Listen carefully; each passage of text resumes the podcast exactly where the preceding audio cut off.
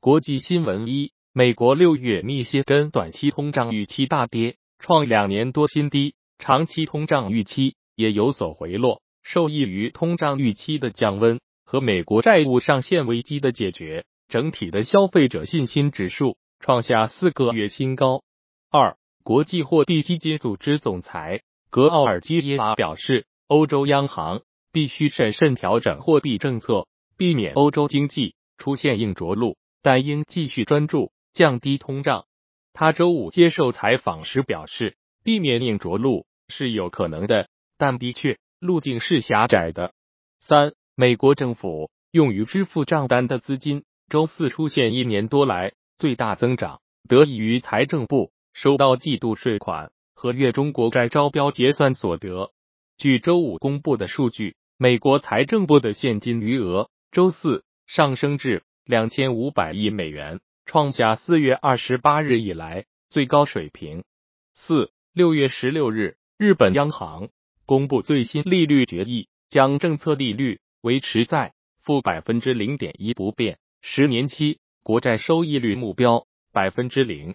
日本经济界人士担心，进入今年下半年，不仅物价指数的涨幅会持续缩小，原材料价格也会出现通货紧缩的压力。五，当地时间六月十六日，俄罗斯总统普京表示，俄罗斯。已经将承诺的第一部分核装置运抵白俄罗斯境内，在白俄罗斯部署俄罗斯战术核武器的工作将在今年年底前全部完成。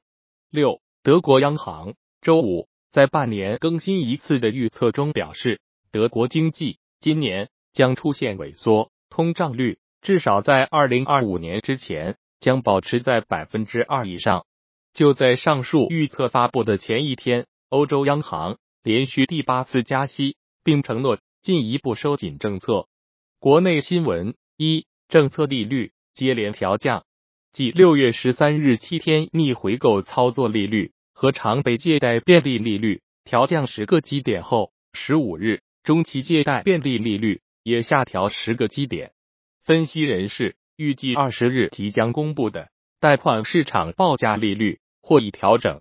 二、十五日。十六日，本轮高温天气迎来鼎盛阶段，北方多地气温突破四十摄氏度，进入烧烤模式。河北成为全国最热的地方，气温榜前十均被河北城市包揽。石家庄成为今年首个冲上四十摄氏度的省会城市，张家口、赤城、承德、丰宁等地均刷新六月历史同期最高气温记录。四。据世界黄金协会研究报告显示，截至五月底，中国市场黄金 ETF 资产管理总规模进一步下降至三十一亿美元，二百二十亿元人民币，同时持仓减少至四十九点四吨。截至五月底，中国官方黄金储备已达到两千零九十二吨，较上月增加十六吨，实现连续第七个月上涨。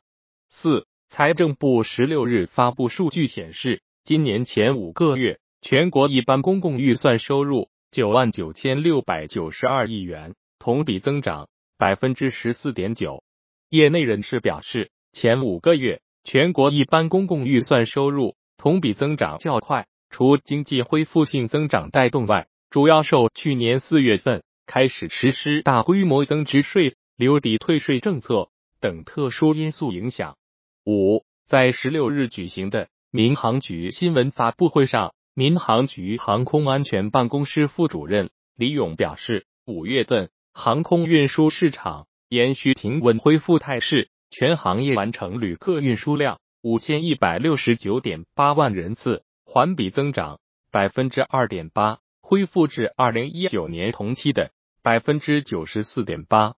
国内客运规模比二零一九年同期。增长百分之二点六。